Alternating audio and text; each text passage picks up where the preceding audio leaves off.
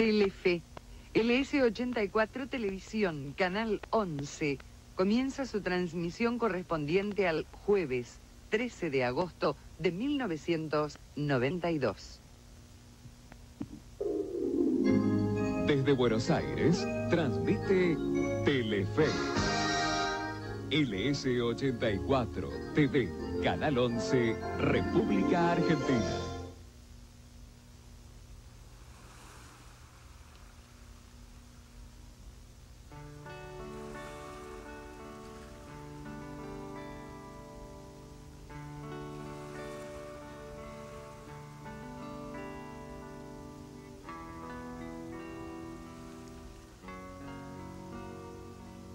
A ver cómo cerró el Merval hoy. Estoy esperando a que entre Mariano. ¿Cómo estás, Marian? ¿Qué haces, lindo? ¿Cómo estás? ¿Todo bien? Eh, Pero muy bien, muy bien. ¿Sabes qué estaba pensando, Chi? Camilo, ¿está? ¿No está? ¿Vos sabés si resolvió ese tema que nos dijo la otra vez? Ese tema con, no sé, con la gendarmería, ese... No, no le entendí bien qué quiso decir. Me dijo algo de un negocio la otra vez, como que me, me- me vino con algo, algo- me dijo algo así como la oportunidad de tu vida, algo de... Algo de... Ah, vas a- sí, Vas a cumplir sí, tu ser sueño. jefe. Algo así, pero no, no, no entendí muy bien qué me quiso decir y, y medio que cortó. Me dijo, ¿querés ser tu propio jefe? La oportunidad de tu vida. Y se fue. Bueno, y yo te cuento, en esta casa que tenemos acá, se llama Acústica y Mate. Eh, te cuento que es un programa que, viste, hacemos, charlamos de música, cosas. Y ¿sabes cómo lo empezamos? Con una efeméride. Nos acordamos, una efeméride es alguna fecha que en la cual pasó algo y tipo mucho tiempo después nos acordamos de ese algo.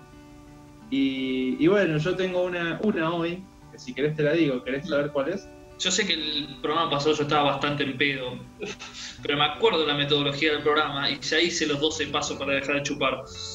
Ah, está bien, bueno, te cuento entonces, te cuento entonces. Un día como Dale. hoy, hace 10 años, se estrenó Toy Story 3. Eh, Sí, sí, sí, es cierto. Sí, Entonces- me gusta, me gusta. Este es un programa muy especial porque le vamos a contar a la audiencia que así como Toy Story 3 cumple 10 años, de alguna manera eh, nuestra amistad cumple 10 años, querido, así que nada. Yo no creo que no tengo muchos amigos, no debo tener casi ningún amigo cumpliendo 10 años de amistad o más. Eh, así que nada, salud, vamos a, a brindar un poquito hacia la distancia. Aprovecho para contarte, ahora mismo te estás entrando con, con la audiencia, que tengo fecha para viajar a Buenos Aires en noviembre. Eh, Muy bien, muy bien. No, Hoy, así- por la TAM no, me imagino, ¿no? Ah, No no venís por la TAM, ¿no? Uh, me cagaron guita.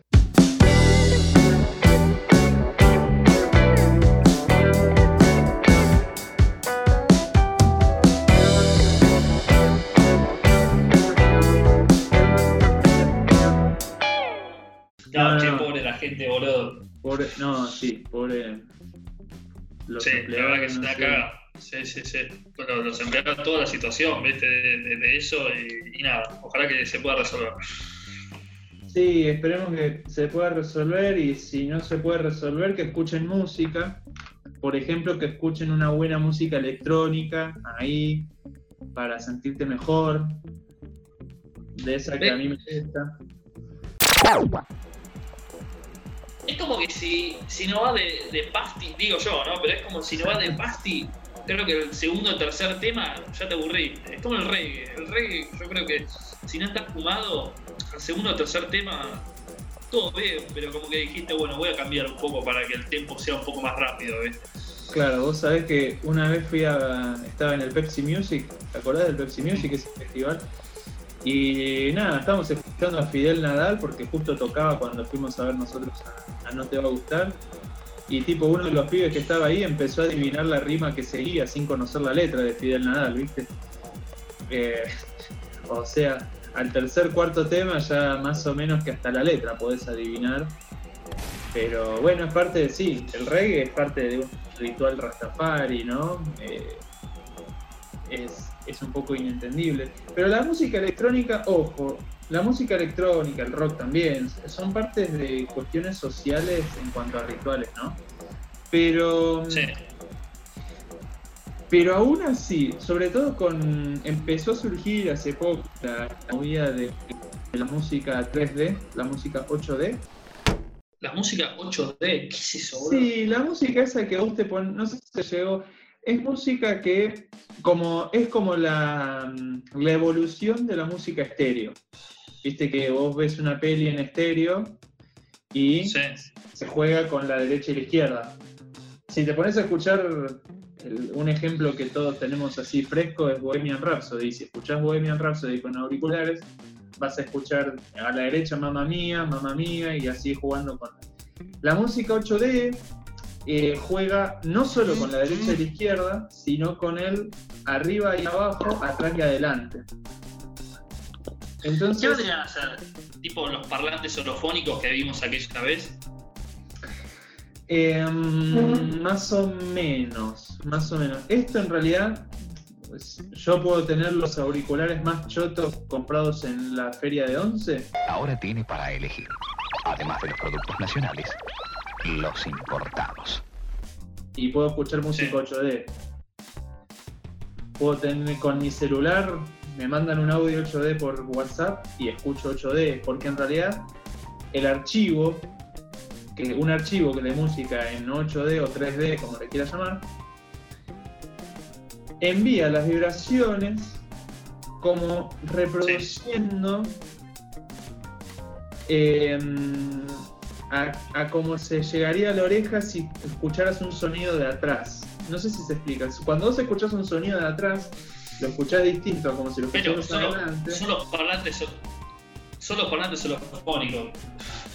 Eh, para, bueno, no sé si la gente que nos está escuchando, eh, nosotros fuimos con Felipe y con otro amigo nuestro, Federico, y con Agustín, a un, un bar en Avenida Córdoba, que bueno, lo, lo que tenía de copado era que te pasaba, nosotros fuimos a ver The Wall con parlantes holofónicos. Los parlantes holofónicos, como, dice, como decís vos, bueno, Felipe, es, eh, es justamente eso. Es, eh, me acuerdo que me pusieron un auricular y yo escuchaba un chabón que prendía un fósforo al lado de mi oreja. Claro. Pero era posta. Y después se iba caminando hacia atrás a buscar, no sé, a sacar la pava de- del fuego porque ya estaba a punto de pasarse, viste, el agua para el mato. Pero ese, eh, ese tipo de cosas, o sea, la metodología era así, ¿viste? Como Claro, hacerte sí. sentir en el lugar ese, o sea, en una cocina, por ejemplo. Como si no tuvieras auriculares, sería la- el concepto. Exactamente. Cuestión que me parece a mí, en géneros musicales, el género que explotó ese efecto maravilloso es la música electrónica. Y, y no sé si. Porque el, todo, el rock, chacarera, tango, Beethoven, todas músicas, todas esas son músicas preparadas para tocar desde un escenario y hacia, hacia adelante. Mm. Entonces, en la concepción del músico está hay una cosa distinta de dónde se tiene que escuchar. Va, la música electrónica viene a romper un poco ese esquema. El problema yo creo que tiene la música electrónica son algunos DJs que se hicieron muy famosos o la- el concepto errado que uno tiene de, de DJ, ¿no? Porque de repente eh, uno dice la palabra DJ y piensa en que lo contrato para el 15 de la nena y pone play y me pone tusa y danza kuduro y pisa conmigo, ¿entendés? Así, en enganchado. Mira, tuve una charla hace un par de años con mi primo que él era DJ en los 80, de, justamente de fiestas, este tipo de cosas. Él llevaba los cassettes, llevaba los, los, los amplis, llevaba bueno todo lo que eran los equipos. Qué Pero me acuerdo que decía que en época totalmente analógica. Que bueno, contaba que tenía que sacar, viste, los cassettes y darle con la Vic para pasar de tema, para volver a rebobinarlos. Era un quilombo. Y la charla iba para el lado y culminó diciendo, hoy cualquiera puede ser DJ. A mí me hubiera encantado ser DJ en esta época donde con un botón hago así, cambio de tema, con, no sé, que tenés que saber, claramente tenés que saber, porque yo no sé, o sea, no sé eh, usar los programas, te cuesta, pero creo que es mucho más fácil que hacerlo hace 30 años atrás. Y hace 30 años no había tutoriales en YouTube para, para aprender, tenía, alguien te tenía que enseñar sí o sí. Entre que los programas son más fáciles y que es más fácil aprender porque hay más recursos para hacerlo. Pero igual, aún así, cuando pensamos en este tipo de DJ, y yo creo que Papo, Charlie García, que son los exponentes del rock que, que públicamente se la agarraron con los DJ, eh, pensaban en el, tipo que se dice músico y lo único que hace es ponerle play a la música que escribió otra persona. Nadie, na- no hubo nadie ahí que le pudo aclarar. A mí me hubiese encantado estar en esa discusión y decirle, mire señor Papo, usted está refiriéndose a otra cosa. El DJ, hay DJs que componen y que hacen, crean desde la nada, está bien, no tocando un instrumento. Yo no sé si podría decir que un DJ aún así está tocando, pero Igualmente, yo creo que, como decís vos, eh, crean a partir también de un tema X, vamos a poner, no sé, un tema de Papo. Vos podés hacer un remix y hacer un tema totalmente distinto. Que de hecho, que bueno, claramente es ampliarlo. Y uno de los músicos que más aprovechó eso fue Cerati. Cerati de, de un sampleo te pudo hacer un disco, que de hecho Bocanada en YouTube está, creo que el máster de sampleo, perdón, el máster de sampler que hizo Cerati. Y los mismos tipos, ¿viste? Te dicen, el tipo se sentaba en la habitación del hotel con la máquina. se- de hecho, escuchá esto, el tipo se sienta en, el hotel, tenía guitarras encima y el chabón se le ocurrió un tema. Y en la máquina tenía sampleadas eh, guitarras de un disco o de un sea, vinilo, tenía, me acuerdo de, de qué banda, y el tipo se hizo un, un riff o se hizo la idea de un tema digitalmente. o sea, tenía, para, para entenderlo mejor, tenía pre, como de alguna manera pregrabados sonidos de la guitarra en una máquina e hizo que Claro. sonara como si fuera una guitarra, pero nunca rasgó una guitarra para hacer ese tema. No, no, claramente, el tipo estaba usando un tema de un disco, la guitarra de un tema de un disco, para usarlas como idea que tenía en la cabeza del tema que quería hacer.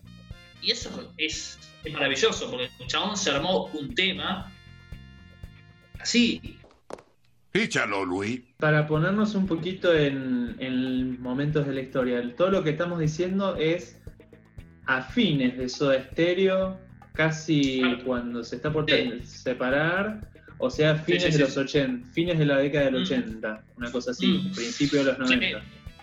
Sí, eh, claramente. De hecho, Bocanada, que es el disco que sacan en el 99, me parece dos años después de que se separa de Soda, es un disco totalmente digital, totalmente, o no, casi totalmente hecho por computadora, por los samplers, por los beats, por eh, los ritmos. Creo que ahí está la capacidad del músico para ponerse a, a dilucidar todas esas cuestiones, ¿no? O sea, yo no por, o sea, no por eso digo que Papo es menos músico, al contrario, yo creo que Papo es un, es un violero, un músico de la zamputa, pero como si se tendría que haber acostumbrado a eso y yo creo que no lo podría haber hecho, ¿me entendés? Era más tradicional, era Papo era más de yo hago esto y no me saquen de este lugar y si me sacan de este lugar voy a andar en moto sin casco. Claro, exactamente, exactamente.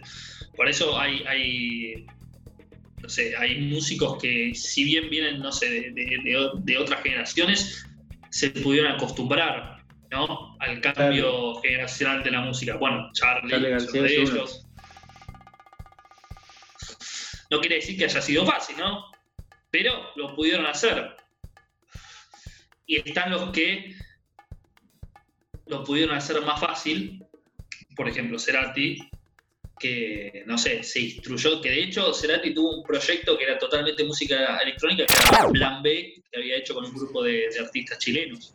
Ah, mira, eso no sabía. Sí, sí, sí. Sí, Bueno, que de hecho solamente pasaba música. Sí.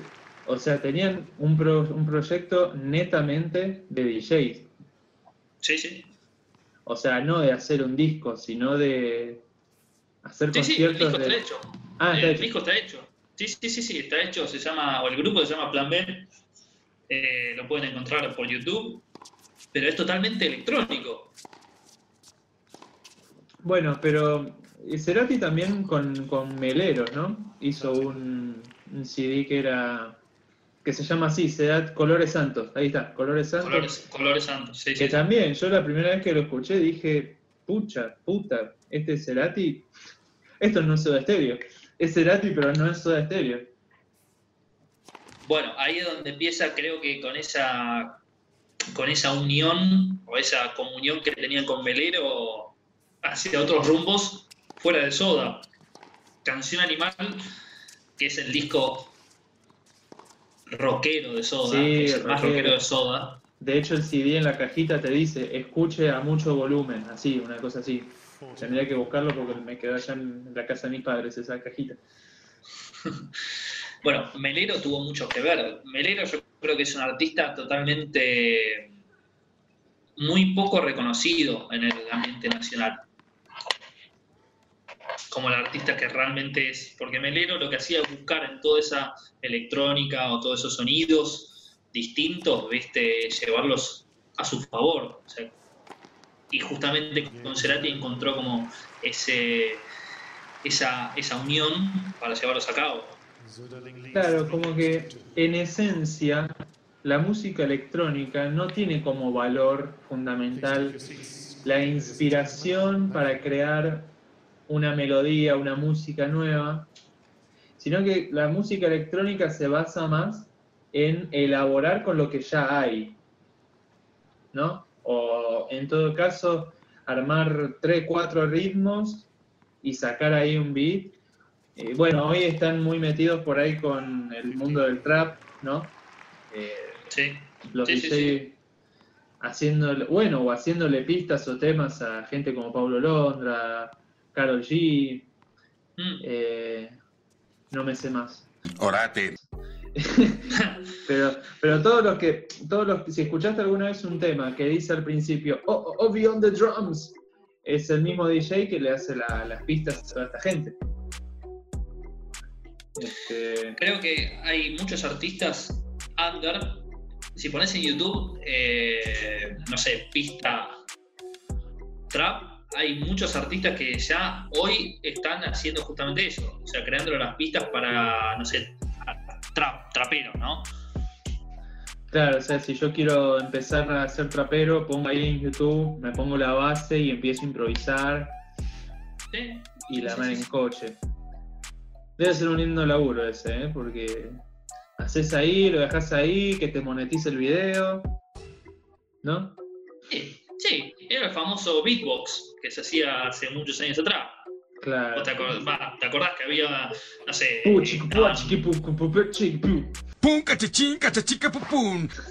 Es, exactamente, y había gente que lo hacía con la boca directamente, cuando era analógico. Bueno, ¿sabes quién era uno de los que le salía muy bien hace 15 años atrás? 13 años atrás. Cato, Catriel. Catriel y Paco Amoroso. Eh, ahí en la escuela, en, en el conservatorio, era, él era reconocido ya en ese momento porque, ah, el pibe que sabe hacer beatbox, entre otras cosas, entre otras cosas. ¿Sabes que pa- parece que están reflotando el proyecto de Astor y los Flores de Marte?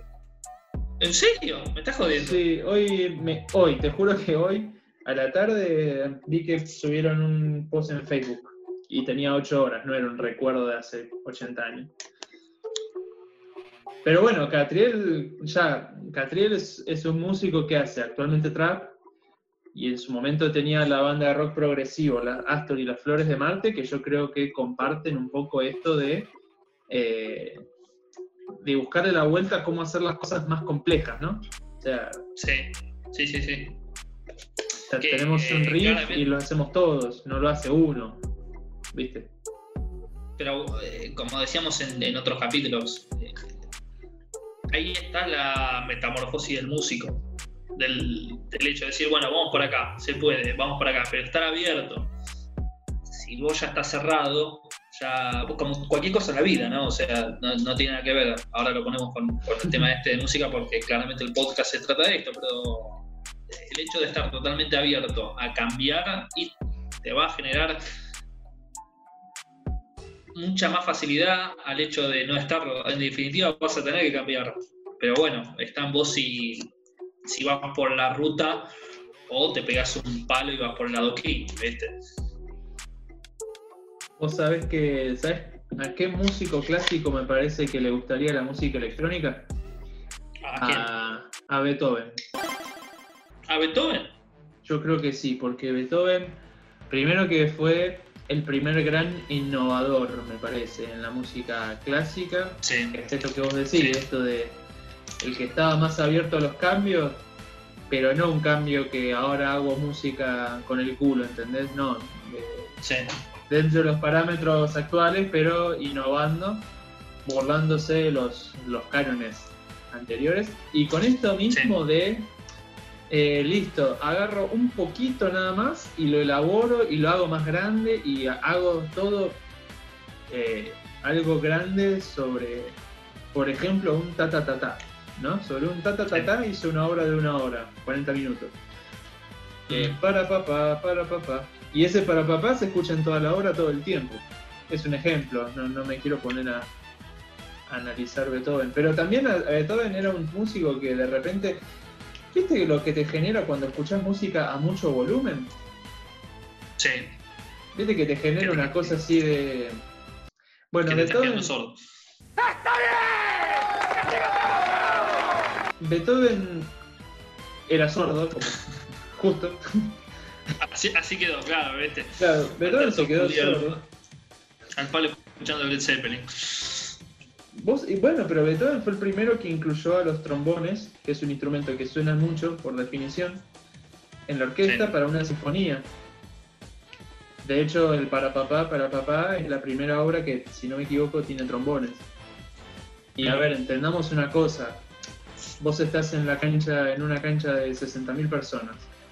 Y 60.000 personas están cantando fuerte, pero hay dos trombones y se escuchan al mismo volumen casi o se, o se distinguen entre la multitud. Si yo me pongo a tocar la flauta dulce, no, no, no, no se escucha. Pero los trombones, las trompetas se- suenan mucho, suenan mucho. Y bueno, Beethoven fue el primero que los incluyó para la el mundo de las sinfonías. Entonces le gustaba mucho el volumen alto a Beethoven. Por eso yo creo que entre, entre músico de rock, músico electrónico, yo creo que hubiera sido. Se hubiese llevado bien con Cerati, me parece. Creo que divagué, ¿verdad? Yo creo que Cerati, cuando se manda con los episodios sinfónicos, cuando hace esto con Plan B, con Colores Santos, Cerati ya era más conocido que el obelisco. Sí, sí. El chabón Yo pudo haber hecho-. Sí, pudo haber hecho cualquier cosa. Pudo, pudo haber hecho tango también. Qué lindo. Bueno, ¿ves? Estaba El tango, pensando- el tango fue un género que un género que cayó en desuso por no saber innovar. Apa. Cuando apareció uno que quiso innovar, le dijeron, discúlpeme, señor Piazzolla, eso no se puede bailar, eh, váyase. Eh, Así de una fue. y Piazzolla, eh, en sus principios, cuando no era conocido, no, no, no, no, Sí. fue, no fue aceptado. De hecho, Piazzolla trabajaba haciendo arreglos para la orquesta de Aníbal Troilo de chiquito, de joven. Y, Troy, y se cuenta que Troilo ya le decía, mire Astor, usted está haciendo algo muy lindo, pero no, la gente no puede bailar esto. No es comercial lo que hace usted, señor Astor. Claro, la gente no puede eh, no puede bailar al libertango. ¿viste? Después, bueno, aparecieron bailarines que bailan libertango. No se pueden cagar a navajazos si está tocando eso, señor. No existe todo un protocolo. Claro. Sus letras no son misóginas, señor, señor Piazzolla. No, usted no sirve. Pues. Claro, pues. Usted no sirve. Claro, por eso se fue a Europa, ¿viste? Y en Europa, Estados Unidos es donde la empezó a pegar. ¿Viste? esos casos de no ser profeta en la tierra de uno. Cerati fue un músico que sin la necesidad de innovar, innovó y triunfó. Beethoven tuvo la necesidad de innovar, o sea, él quiso innovar, innovó, no le dieron pelota con lo que innovó, les dijeron, me gusta más lo que decía antes. Piazzolla innovó desde un principio, lo mandaron a la mierda, y cuando sacaron Toy Story 4 la cagaron también.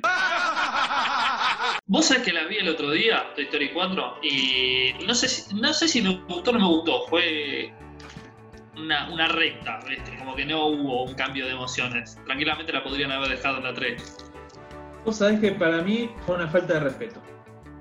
Sí, Toy Story 4 fue una falta de respeto a nuestra niñez, a los niños criados en los 90, 2000, principio de los 2000.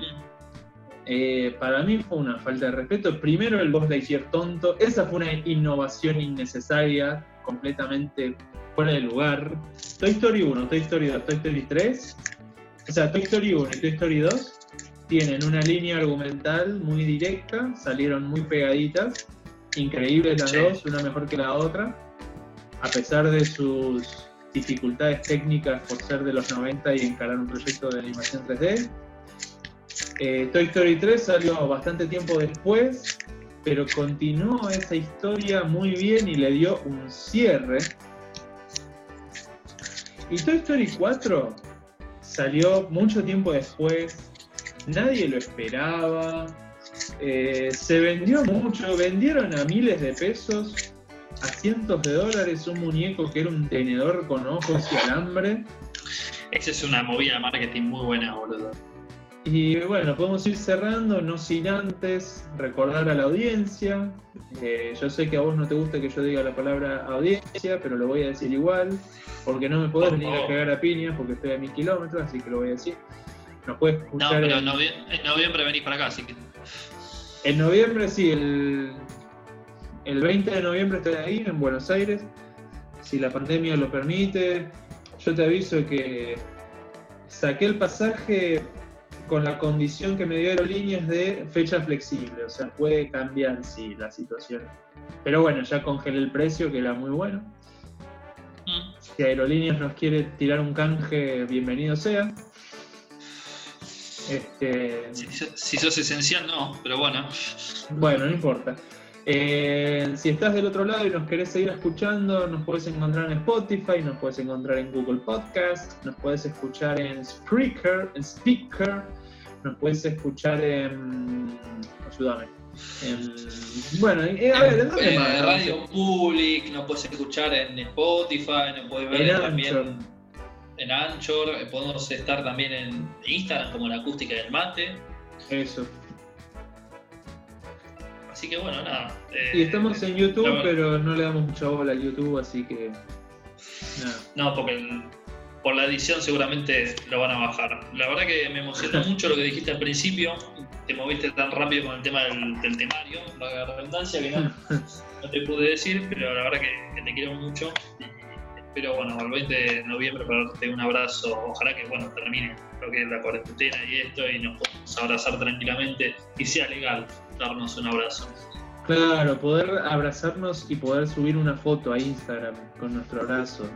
Sería, sería fantástico. Yo también te quiero y me pone muy feliz haber cumplido esta semana 10 años de, de amistad. Sinceramente, y bueno. eh, celebren, queridos, querida audiencia, con sus amigos que tienen hace 10 años, ¿no?